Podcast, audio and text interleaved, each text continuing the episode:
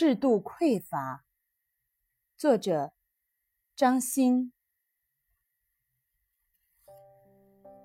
那个著名的建筑理论，包括距离产生美，其实都是一个意思。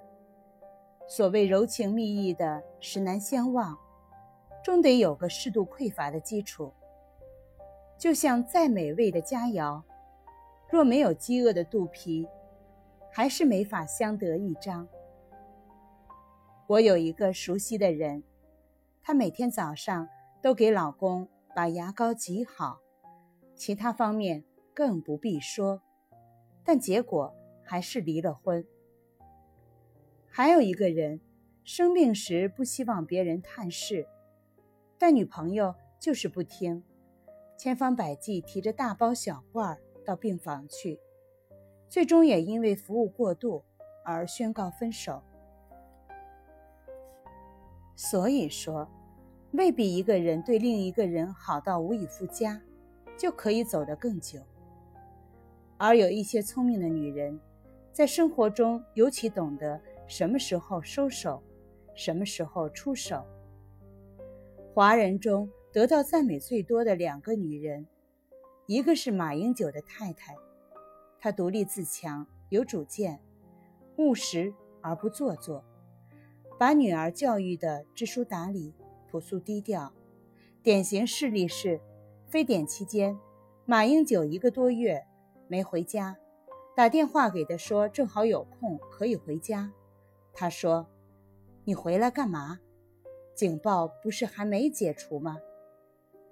另一个就是李安的妻子，她根本不介意李安在搞什么，有没有收入，从不去搅和老公的事。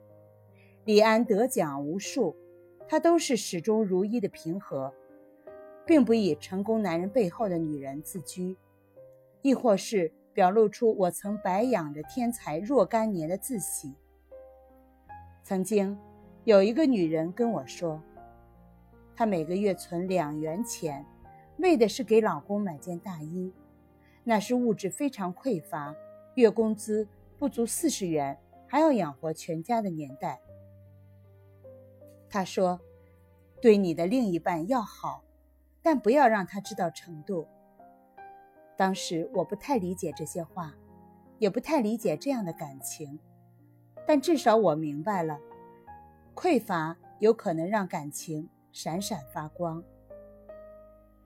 如今是一个不讲留白的时代，欲望和情感更是如横空出世的两把利剑。不武的锋芒毕露，剑走偏锋，算什么老鼠爱大米？好就要好到粘在一块儿，死了也要爱。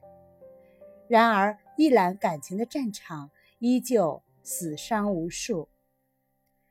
人吃五谷杂粮而生，经风雨磨砺而长，注定在孤独和寂寞中寻找温暖。